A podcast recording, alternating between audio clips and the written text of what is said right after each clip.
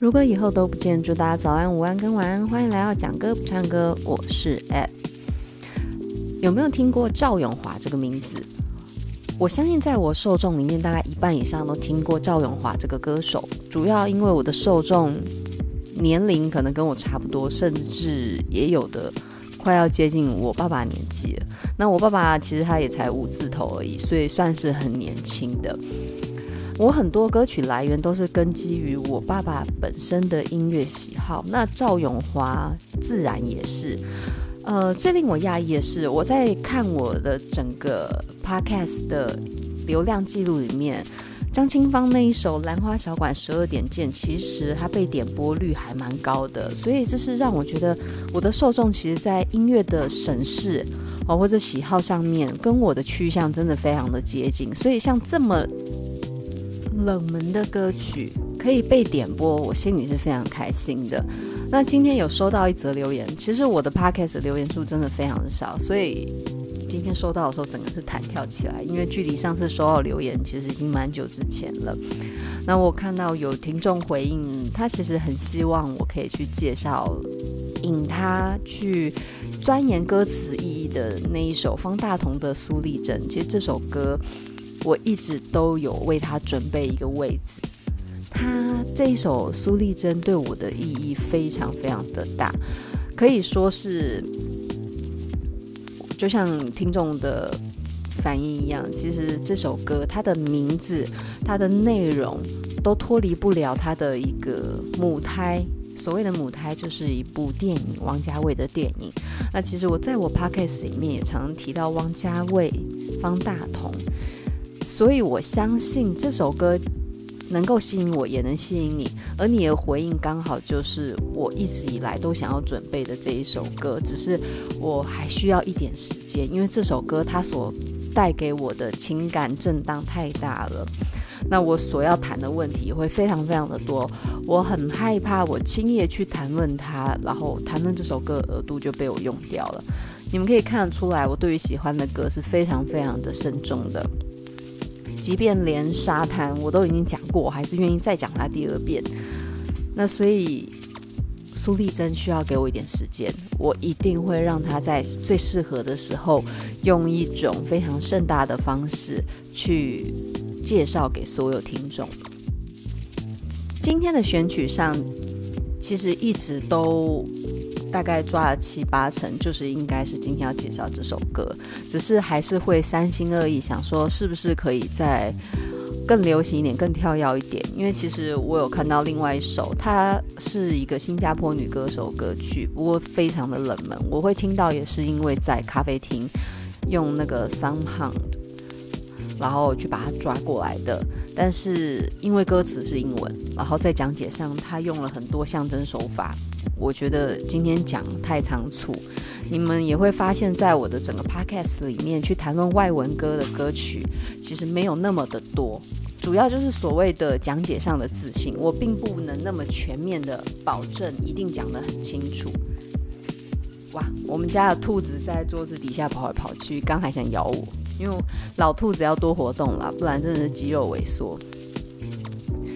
好，那今天要介绍的这首歌，它是由赵永华所带来的歌曲。那这首歌曲呢，它是在我很喜欢的一张专辑。那这张专辑同时也就是我父亲收藏赵永华的其中精选集之一。这一张专辑叫做《问心无愧》。问心无愧呢，你可以看得出来，我之前一直有提到。就是歌手跟作词作曲者的紧密搭配，他们可以创作出非常惊人的火花。但是通常这种火花多少也带一点男女的情愫，所以你会看到张清芳哦，或者是许美静，或者是像赵咏华，还有像陈绮贞，他们的搭配的制作人，无论作词作曲哦，包括李宗盛。你可以敏锐地觉察出来，在那些作品里面，多多少少带着些许的情意渗漏出来，所以那张专辑之精美，已经是不但形式上的完美，更是词上面的曲上面的抒情的极致，因为多少是有真情流泻进去的。那这张《问心无愧》专辑里面，每一首歌其实都蛮好听的。以前在还在玩 RO 的年代，就是《仙境传说》，我有阵子就是放我父亲放的那些歌曲。然后最常播的就是赵咏华这张《问心无愧》，再来就是林忆莲的《Love Sandy》，还有这个张清芳的那是纯粹吗？就是深邃与甜蜜那一张。这三张我超常播的。林慧萍刚开始会听，可是林慧萍她那个。有些人很喜欢林慧萍，可是我没有那么喜欢的原因，是因为我更喜欢她仿效的那个始祖，就是中森明菜哦，或者是松田圣子那一挂，我我会比较喜欢原版的。那林慧萍她在转译，其实我就还好，真的就很还好。好，大家应该听得出来，很还好的意思，就是真的，嗯，嘿，就这样。整张赵永华问心无愧专辑里面。包括这个所谓的作词、作曲、编曲或者是监制的角色里面，你就会看到李正凡这三个字猛烈的出现。好，作词没有，但是作曲，作曲这十二首歌里面，里面就出现了七次李正凡作曲，然后十二首歌里面编曲里面包含了就有。七首，然后监制也是，监制甚至高达了，我看一下，一二三四五六七八八首，那等于说他在这张专辑的比例是相当相当的高。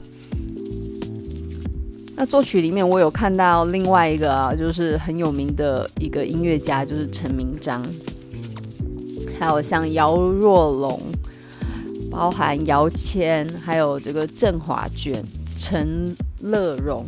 哦，这些都是非常有名的，还有什么黄大煒，所以这张专辑它的制作团队是相当相当的惊人的。那你又看到李正凡的名字频繁出现，对，他们两个之间是有一段情的。那在这一段情的酝酿底下，他们就做了很棒很棒的音乐作品。那其实有一些人就是真的是会很可惜啊，这两个人没有走到最后。但是我想，他们一起制作的音乐作品，就有点像是他们自己之间的孩子一样，那就这样子一直流传，连这个我算是七八零的七八零年级生，我都听过这张专辑，所以音乐是不朽的，孩子不一定，孩子他为心爱的男人生孩子，一定是一个女人。大部分的女人梦寐以求的事，但是我想这个是比较初阶的，因为这个完成度很容易，这个完成不难。我觉得更难是跟心意相通、兴趣相同的人一起合作出一个双方的作品，这才是一个最难得的缘分吧。那自己。像我非常喜欢文艺的人，就是真的非常遗憾的，没有跟一个兴趣相同、心意相通的人一起有一个很好的创作成品。那就金牛座的现实情况考量，最后选择的绝大多数都不会是所谓的爱情这件事，会比较着重在面包。哎，我这样讲好写实哦，对。这就是为什么在谈感情的歌里面，就会有很多大量的感叹，然后忧愁或者是遗憾。因为理性上来讲，我知道我不能去选所谓的兴趣相同。其实那个生活会是非常快乐，可是现实上有一些问题是没有办法克服的。好，离题。不过呢，赵永华的名字虽然已经慢慢淡去在荧光幕前。可是呢，她的先生前夫非常的有名，尤其在这个千禧年之后，她丈夫的名气、前夫的名气开始慢慢慢慢的增加。大概在二零零四年开始，会这样讲，原因是因为她的先生就叫做戴根基。戴根基是谁？他是一个台湾的动物行为学家。那在这个动物行为的领域上，非常的有名。那当然，他跟赵永华婚姻就是出现了一些小分歧，所以不管是小是大，在在婚姻里面能够引起分歧的都不是小事。那在二零零八年，他们千禧年结婚，二零零八年就离婚了。婚姻不一定要长长久久，有时候不适合就放掉吧，真的。那所以他的前夫也很有名哦，所谓的动物行为学家，包含像我这种呃，我在养兔子，那其实兔子啊这种爱兔，我不算完全的爱兔人士，但是对于动物我一定是喜爱的。那有在接触兔友圈啊、狗友、猫友、猫小孩圈的人，你大概都会听过戴根基这个名字。这是跟赵永华有关的一些相关周边新闻，好，周边新闻。但是赵永华其实他的争议，嗯，怎么说呢？他的争议不算小。首先呢，他最引人争议的是他在政治角力上的参与。阿妹当年唱一个国歌就被封杀这么久，赵文华他呢，在二零零六年啊，因为制作人小虫，小虫其实对于他是一个非常重要的搭配，他应他的要求，然后参加了这个导扁运动去演唱他的《红花雨》，但是其实但凡演艺艺界人士都不建议跟政治政治染上边。那当然，现在随着这个时代不断的推进，其实有时候你去表现你的政治意识形态，反而可以吸引到很多很多不同的族群去欣赏你。比如说像何韵诗，她的政治立场非常的鲜明。不过你看哦，在香港演艺圈，能敢讲真话就那几个。听到这就是兔子弹跳声音，黄秋生、黄韵诗，还有杜汶泽，就这几个。那其他平常看起来好像哦，大家和平的，真的遇到事情屁都不敢放，真的一个屁都不敢放啊！真的敢放屁的那几个就很惨，被迫害啦，逃到台湾来啊！真的我不知道说什么，就是人要多爱自己一点。那这三个人他们很忠实自己，我相信他们的人生是很是很大胆，但是却很愉快的。相信他们听到今天这一首歌名会非常的有感觉。很可惜的是，我在这个演艺人士里面，我其实看不太到很多比较愿意站在比较弱小的一个政治角力上去表达自己的声音。少数啊，陈升，陈升就很敢讲。啊所以赵永华他敢去参加什么导扁运动，我也是佩服他，因为一旦染上政治，就会有很多问题。那因为，不过赵永华，我相信他有评估过。首先，赵永华歌声是非常字正腔圆，然后他有一个这个声乐的一个奠基，在一般的传统音乐审美品味里面，他这种歌声还有他的他的歌曲作品里面，又偏向比较正统的华人文化。我们说正统是要被加两个标记的，就是传统中华印象。所以他的受众通常都来自于比较不是导，哎，应该说他的受众比较多的都会落在导扁这一个区块。所以我相信他自己有审慎评估过，所以他后来所谓的争议也没有到相当的大，因为他的受众就在那里。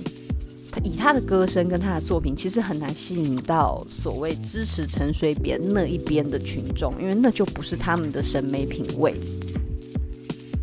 等一下，我要去控制一下我们家的兔子，再开始乱咬我的柜子。在赵永华非常甜美，然后两非常深的酒窝的形象里面，他最喜欢的卡通人物是 Snoopy。这让我想到我自己的客，我我有个客户哦，因为我是做采购，所以所谓的我的客户其实就是。厂商吗？我在对接的通常都是厂商。那厂商有一个就超级喜欢 Snoopy，然后我对他昵称常常都叫 Snoopy，他很开心这样子。所以讲到 Snoopy，除了想到赵永华，就想到我那个厂商对接的窗口。这个 Snoopy 跟赵永华形象是搭不起来，可是好像也可以理解，就是赵永华那个纯美、非常干净的嗓音里面的童心。赵永华跟张清芳啊，还有像这个徐锦纯。都是以这种高亢嘹亮又非常清澈的声音著称。之后，这个徐锦纯我也会介绍，因为徐锦纯他有几首歌曲我真的好喜欢哦。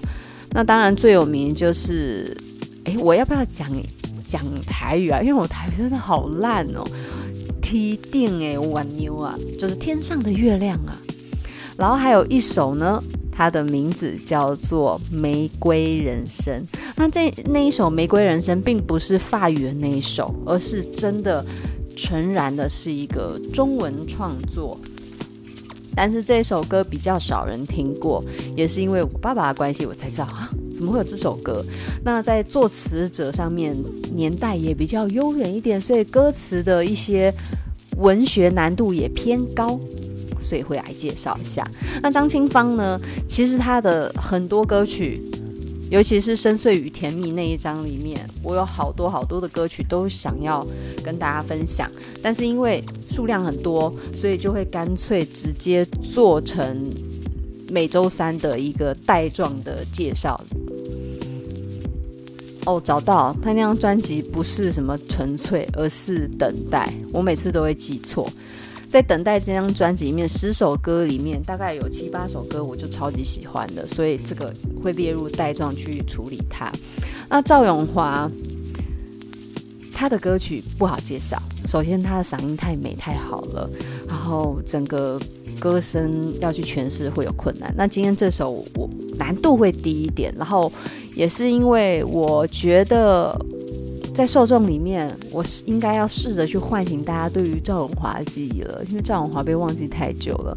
然后这首歌曲，我相信对于一些在坚持做自己，可是却受到很多孤立无援的一个伤害的情况下，这首歌会是你最好最好的安慰。常常我们做了一些错事。不管是不是错事，我们做了一些在社会大众上比较不能被理解、被接受、被支持的事情的时候，我们只要记得一件事情：到底你做这件事对你的意义是什么？然后你不做这件事会不会后悔？如果你做了，你能不能保证你以后不会悔恨大于曾经拥有的快乐？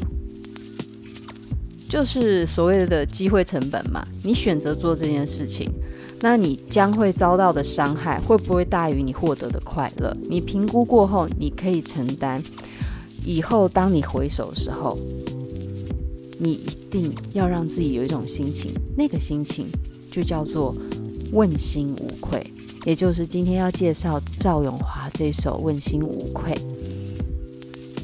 对于那冰雪一般的过去，我没有存着一丝逃避的念头，任凭雨打风吹，四处漂泊，在心中自有最美的花朵。这段歌词非常的不像现代歌词。现代歌词在情绪表现上是非常强烈的，但是在以前的年代，情绪表现词上面会比较温婉一点。那这个作词者是陈乐融，也就是写《天天想你》的那一个作词者，所以你可以一如既往去感受到里面比较温柔的、比较没有那么张狂的情感表现。其实，在每一个作词者他的用字遣词里面，你都可以去觉察出他的个性。那如陈乐融他本人给我们带来的感觉是差不多的。他其实是要讲一个很很简单的问题，就是面对过去的伤痛，我勇敢的直面着，然后就算身边的风风雨雨、流言蜚语，可是我自己心里觉得我好就够了。不过他用了一个比较诗意的方式，冰雪一般的过去，那些冰雪有点像是已经没有温度了，它不是正在发生的当下，所以就像人已经成为过去的事情就会失温一样，没有那么多情绪渲染跟一个热度了。但是呢，即便那一些冰封的过去，我们再延伸一年，这个没有温度，甚至是会刺骨的、会痛的。唱歌的人，他不会害怕去面对它，任凭风吹雨打，四处漂泊。风吹雨打可以理解为一种无依无靠的，或者是在不同的身份角色里面做转换，那都是一种我们生活中的挑战。四处漂泊，无依无靠，然后心中没有一个能够去依赖的对象，可是呢，什么都不重要，因为在心里有最美的花朵。什么叫最美的花朵？就是我们有自己的信念，任何一切美好的你有一个最挂记的人，你有一个很美好的信念，这就可以理解为最美的花朵。忘记人们残酷的言语，就当作我能体会他们的感受。人生不过只是一程过客，又何必疼惜我的伤口？忘记那一些旁人的杂言碎语，就当做我可以理解他们为什么会说出这样的话。有时候面对很多人的闲言闲语，其实他们。所谓不带恶意的恶意才是最可怕，他们不觉得自己在做恶事，或者是说，我记得我以前有一个朋友，呃，不能说朋友，一个同学，那她就是被误传说她跟她男朋友在厕所里面发生关系之类的，那个高中时的事情。那我也只是好奇的问他说到底有没有，其实他真的超火大，后来就再也不跟我讲话。当时就是。当时孩子气，觉得这种事情还好吧。可是你现在长大了，然后身份比较不一样的时候，你就会发现，对，为什么我要问这种话？别人讲这样的话已经够难过，身为朋友的你还去问这样的话，还蛮可耻的。就是现在想起来，就是真的想跟大家说对不起，但是我们已经没有联络了。再来，他说，人生不过只是一程过客，这个一程就是一趟旅程的意思。我们人生风风雨雨来一遭，我们就当做一趟旅程，然后那些人只是我们生命这一段旅程会经过的来往的行人而已，又何必因此就觉得受伤的那个区块要被好好的舔舐跟疗伤呢？我们何必为那些不重要的人去专注在那些伤口上？它只是一个些微的擦伤，很很淡很淡的痕迹而已。然后下一段我很喜欢这一段的旋律搭配它的歌词，因为非常的温柔跟具有具有抚慰的效果。如果吃苦可以让我承受，我对我的未来更有把握。如果长夜漫漫会有尽头，我在黎明牵你的手。如果吃苦可以让我成熟，所谓的成熟，就是有更多元的角度去理解当时不能面对的问题。如果经历过那些风风雨雨，可以让我变得更会考虑所有外在事物的角度跟观点。我想，在往前方的路，我会更有。信念更有信心的往下走，因为有时候吃苦，我们不知道吃苦是为了什么。有时候吃的吃的苦中苦，但是这个吃了苦，我们到底能做什么？吃苦不为什么，就是让自己变得更懂事，然后更有处理事情的能力。那相对的，未来眼前的路就不会这么迷惘。即便眼前的路是未知的，可是你依然可以有往下走的勇气，因为你知道你在变强。如果长夜漫漫会有尽头，这个长夜漫漫可以理解为就是未来的迷茫感，在未来那个迷茫感会有到句点的时候，我呢就会在黎明将起的时候，当我度过这一段悲伤的时候，当我有勇气继续往下走，迎接那个真正的天亮的时候，我会愿意牵起你的手。那相对来讲，就是我正在低谷期，我还没有办法去肩负另外一个人的爱情。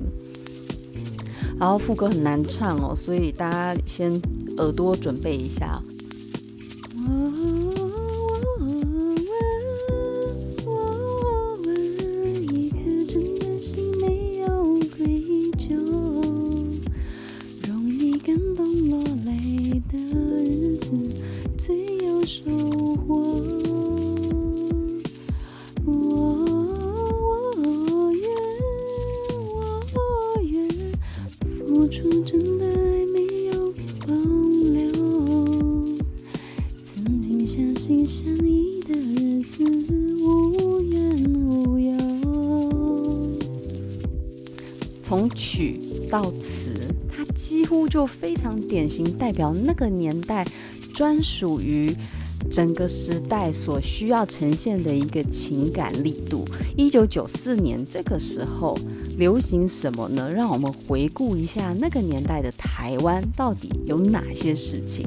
那会这样去召唤大家的原因，是因为在召唤年代相关事物的同时，我们就可以去理解说，为什么这首歌它所带来的是的那个整体氛围，跟现在歌曲是完全不一样的。好，那先来回顾一下当时的总统李登辉、副总统李元簇、五院首长、行政院院长连战、立法院院长刘松凡、司法院院长施启扬、考试院院长邱创焕、监察院院长陈履安，然后省长当时有省长哦，是这个宋楚瑜。好，这就是简单的我们刚才讲的一个整体政府制度的官员排序。好，那在这个一九九四年的台湾，注意听喽。当时在三月的时候，出现一件非常可怕的大事情——千岛湖事件。千岛湖是发生在浙江省杭州市淳安县千岛湖所发生的命案。其实它就是一个恶性的抢劫纵火杀人案。啊、原本呢就是单纯的是抢劫，到后面直接变成让所有在船上的人。因为这个火难而受困，最后死去，那是一个非常大的悲剧。那只是呢，当时，当时在面对这一个事件发生的时候，其实与双方角力蛮大的。台湾的家属希望可以把尸体带回台湾做尸检，可是当时对岸的。中国政府表示必须要就地火化，那甚至连到船上去检视船身都没有办法，所以这件事情其实是非常的有问题的，就是相关的一些程序上都没有什么太大的琢磨，那很多事情在当地就是变成急就章，所以其实这件事情就让人非常的成为一九九四年一个。永恒的痛，因为当时的家属，我那时候听那个我在案发现场的日子里面有提到千岛湖，那千岛湖这个事件，有记者甚至会扮演这个家属的身份，一起去探访到底实际发生了什么事情。那当时因为年代久远的关系，所以当时肃杀气氛更盛。那他们在记者扮演家属。很多资料都要详细的记得，不能被抓包，抓包就是被抓去关了。好，那再来呢？我们先进到下一段，就是一九九四年还发生了什么样的大事情？哇哦！一九九四年最重要的民事开播，再来国立东华大学成立，就是我的母校成立了。那当时呢，在七月的时候也发生供电不足，然后民生限电，哇！时隔这么多年，没想到我们又要再度面临这个危机了。而且现在天气冷还好，天气热我就不知道我们到底能不能好好的熬过这一次的夏天。那在一九九四年的演艺圈有哪一些让人非常赞叹的作品呢？当然，最重要就是我们的陈淑华，她发发表的这一张这个精选集《爱的进行式》里面每一首几乎就是。每一首几乎大家都听过，就是那个年代的流行乐，然后在编曲上面、作词上面都非常的创新。不要小看，就是陈淑华是很久年代的歌手，他在编曲上是非常大胆的采用一些比较新潮的曲风。然后第第二个很大咖的就是张学友《祝福》这张专辑，然后再来当时的王菲叫做王静雯，她也发表了一张专辑叫做《迷》。哦，所以基本上有没有回到就是当时的年代了？在当时还有一个歌手，他所发表的一个歌曲，其实跟当时一个公安意外有很大关系，就是《齐秦无情的雨，无情的你》。这首曲子的创作者、作曲家董荣俊先生，他是在这个论情西餐厅大火里面去世的，发生在一九九三年一月，哦，就是前一年啊。这一首作品出现了，然后让董荣俊先生的名字被永远的留在这个世界上。那这是当时整个年代所所带来的一些音乐作品，当然，比如说还有像刘德华的《忘情水》哦，这个也是经典到不行的歌曲。那我们这样子回顾了一下一九九四年，你就可以理解当时的感情在渲染上面，并不会像现在直白成这样，所以你会听到他很多比较婉曲的一个创作风格。比如说，他刚副歌说：“我问，我问，一颗真的心没有愧疚。”所谓的问心无愧，你问的心是要真正的心啊，你真正的心才能真的没有愧疚。不过人说来完全没有愧疚，有可能吗？当然是不太可能。人身为血肉之躯，多少都还是会有一些小小的懊悔夹在在我们的内心里面。容易感动落泪的日子最有收获，情绪波动最大的时候。就是你最有感触，然后最有一些心得的一个时间点。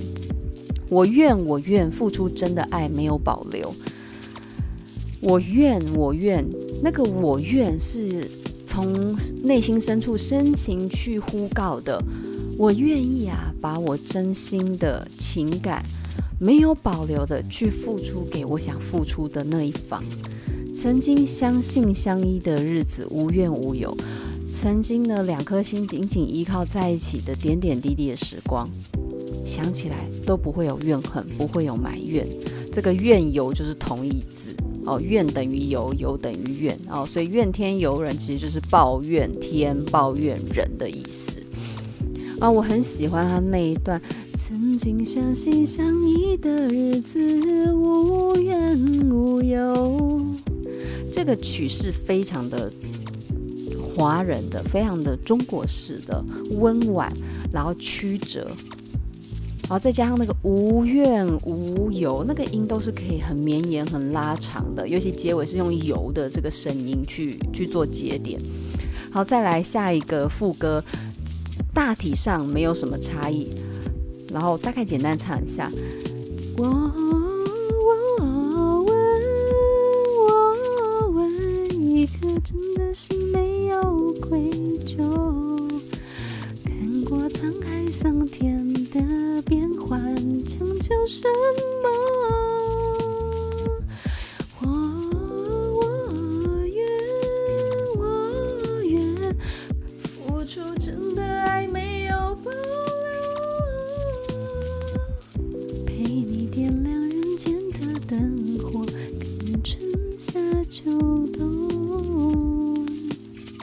这是一个大型的灾难现场，就是这首歌难唱到一个极致，然后再加上我是在房间录音，我根本不可能放开心怀的开唱，大唱特唱。然后赵永华他声音超高，他又有声乐的底子，所以你唱他的歌就是大型的一个灾难现场，非常之灾难。那但是不管。我们是讲歌嘛，唱歌只是要让你们勾连一下整个轮廓。反正每次唱烂就是这样解释一番。那他的歌词呢，前面已经非常的温柔，最后面的结尾，我觉得结得非常的好，非常的圆满。我问，我问，一颗真的心没有愧疚，看过沧海桑田的变幻。沧海桑田是什么意思呢？茫茫大海随着时间流逝变成了田野人家，海变成田。所谓的海变成田的意思就是时间跨度很大。看过时间跨度很大，从乡下变城市，从大楼变成平地的那些时间地移，这些变化看久了，看透了，你还会再去强求一定要得到什么吗？因为那些东西都会变嘛，所以《红楼梦》里面不是有讲啊？哦，眼看他大楼起啊，就是说贾府原本是这么的荣盛的一个大家族，最后也是零零落落的。这些景物变换，时间改变，你最后都会知道，没有什么事情是永久的。我愿，我愿付出真的爱，没有保留。陪你点亮人间的灯火，看春夏秋冬，这就跟红豆里面啊，也许你会陪我看细水长流。陪你点亮人间的灯火，其实那个陪你点亮，我们的这个灯火可以理解为这种饮食、炊烟、生活琐事，或者是人间风景。我陪你用眼睛看着。炊烟袅袅，看着灯火阑珊，看着华灯初上哦，我现在真的很不喜欢讲这个成语，因为那个那一出戏就不是我的痛调。其实“华灯初上”这四个字是非常美的成语。我以前拍照的时候，拍那个三莺歌到三峡那一段，然后桥因为时间到，然后灯光开始点上，然后远远看北大那整个荣景，再搭配桥上的灯火，一路第一往前，你就会觉得真的就是华灯初上。但是由于这部连续剧的滥用。就是因为大家为了套这个连续剧的梗嘛，就会疯狂用“华灯初上”这个词，用到后面我已经 讲到的词，我都有一种不知道该说什么哎。再加上那出剧我是没有很喜欢，当然就是每个人青菜萝卜各有喜好，我们就不讨论。就是主观的意义上，我不喜欢那出戏，所以当他用我超爱的成语，然后。又大家到处贴这部戏的时候，我就是很烦，非常的烦躁。好，离题，顺便抱怨一下，如果有很喜欢的华灯粉，拜托不要赞我，因为。我就像我很喜欢的一些美剧，我可以接受有些人就是说太血腥、太暴力，就是我喜欢的剧，我可以接受别人批评。那拜托，就是你喜欢一些剧，也请接受我的批评。而且我批评又不是人身攻击，我意思是指说，《华灯初上》为什么让我无法入戏的原因，就是他的，我相信他们不仅、衣服、书画非常用心，但是。我看到一些让我出戏的配件哦，或者是一些道具，我觉得嗯，那个年代会有这种东西吗？然后或者是这个瓷砖跟那个空间。为什么太现代了？或是这个发夹不是最近很流行那种韩式的那种鲨鱼夹吗？以前年代的鲨鱼夹应该是塑胶感，然后比较重，颜色比较缤纷，怎么会用这么淡雅颜色？或是这个衣服、这个耳环，我就因为我非常喜欢看这种年代感很足的这种剧，然后。在看年代感剧的时候，最爱就是看他们去复刻当时的一个审美风格。像我之前看一个 YouTube，他去模仿，他是国外模仿五零啊、六零啊，或者是二零年代的妆，都是真的，就是完全复刻。你道具不用完全像，没你妆也像一点。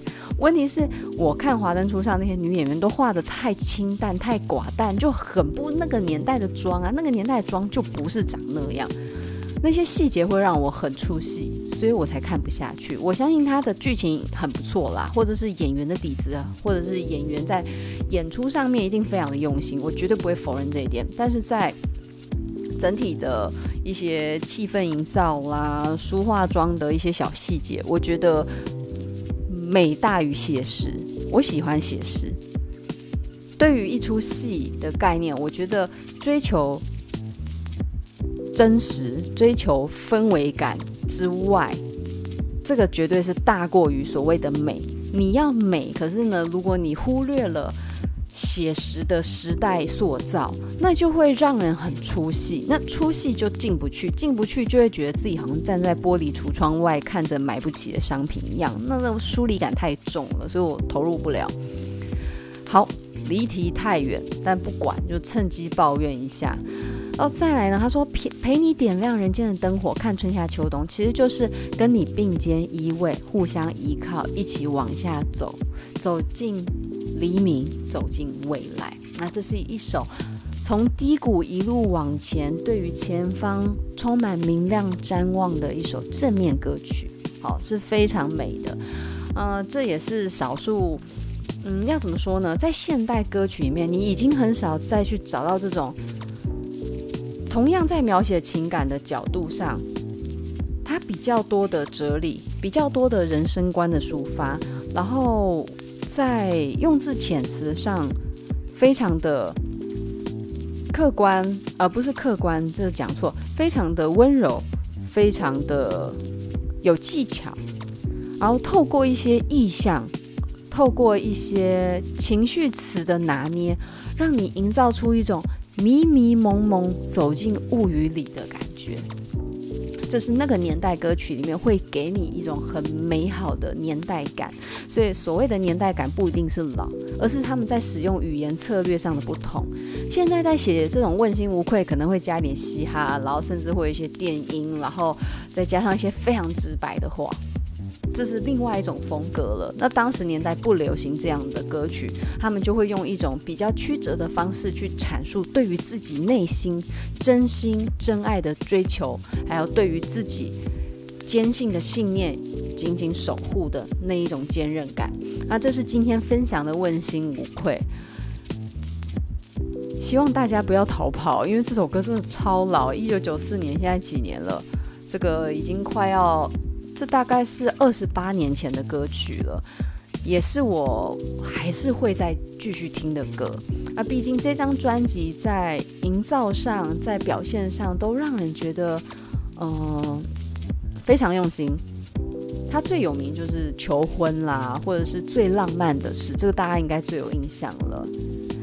里面有几首我觉得是遗珠之憾，就是大家比较没有在注意，比如说《嘿，听我这首歌》。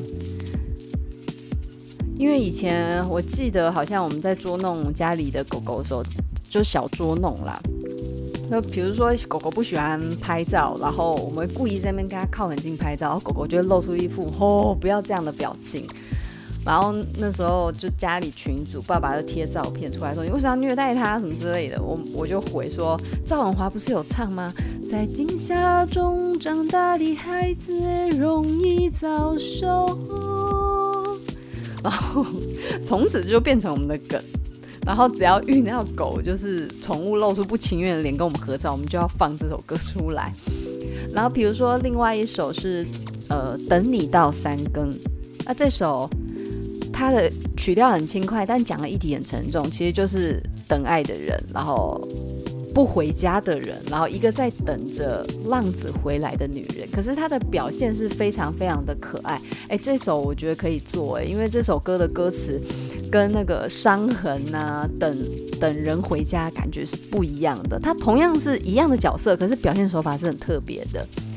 他我简单唱一下，他说：夜色虽美丽，身体要注意，一辈子还有很多欢要回忆，那就非常轻快的曲调去讲出一个对于男人的苛责。其实我们要念苛责，不是念苛责，但是念苛责一定没有人知道在讲什么，就是一个责备，但他的责备是轻柔的。然后比如说他说：“哦，他是谁？不是不想知道那些唇印是否真实。”你已经慢慢隐隐约约看得出来，流行歌有一些真心话可以放出来讲，但是这些真心话你还是要温柔的表达。现在可能就是上次我讲《海角七号》啊，爱你爱到不怕死，若你就若你去劈腿就去死一死，对不对？哦，他说，但你若劈腿就去死一死，这是现代的表现。当时的年代在表现你对于一个疑似出轨的人，你的表现手法有的很悲伤啊，有的是。看透世事的提醒你，你要去玩可以，身体要注意，还有不要忘记这里还有一个家在等你哦。这是这是他的表现手法。你看这样听一听，是不是觉得很特别？就是赵永华歌曲还有这种风格的。然后另外一首是《Midnight Taipei》，这首歌超级都市，超级 City Pop，而且它副歌真的是很好听。前面前面的主歌前奏啊，什么下下来就真的充满夜幕低垂，然后整个台北灯火通明，两个心慌意乱的男女坐上车子，哎，奇怪，我在兴奋什么？就是这首歌它的营造感超强的，可是你要找这首歌不太好找，因为上传人不多。他说：夜幕刚落，整个生活陷入一片灯火。今天我们勇敢从忙碌中逃脱。好，这是他前面哦，所以就听得出来，非常的那种。我我要怎么讲？小调，对，小调，它不是明亮的大调，它是那种阴郁的蓝色忧郁的小调。然后副歌。哦，他在副歌前面有一段也很浪漫。星光夜雾，山风迎面吹拂，爱情的温度在我手中被你握住。明代太配，你是如此的美。当爱吻上我的脸，你可听见我的泪？好，唱太多，嗯，就是最近 分享歌曲的时候，会不小心的，就是分享就整个飞出去，有没有？因为这些歌真的是很值得大家去好好听一下。而且我想，我也应该面临到就是初老的迹象。我开始在回顾自己以前听的歌，然后都没有在听新歌。有啦，还是很少，大概百分之九十九比一吧。这种概念，就是现在都在听旧歌，很少在听新歌。所以在分享旧歌的时候，会一直回忆绵延、绵延、绵延，连接到不知道哪里去这样子。那今天的分享，希望大家会喜欢，也希望就是没听过赵永华的人，可以好好去欣赏一下他那个非常天籁的嗓音。那如果你已经听过了，很好，再去听一次，因为我觉得好音乐值得一听再听。然后在不同年纪去听同样一首歌的时候，你会发现，哎，人生有一些颜色，人生有一些温度不一样了。然后你会创造出更新的自己，更好的心境。今天就到这里喽，我们下次见，拜拜。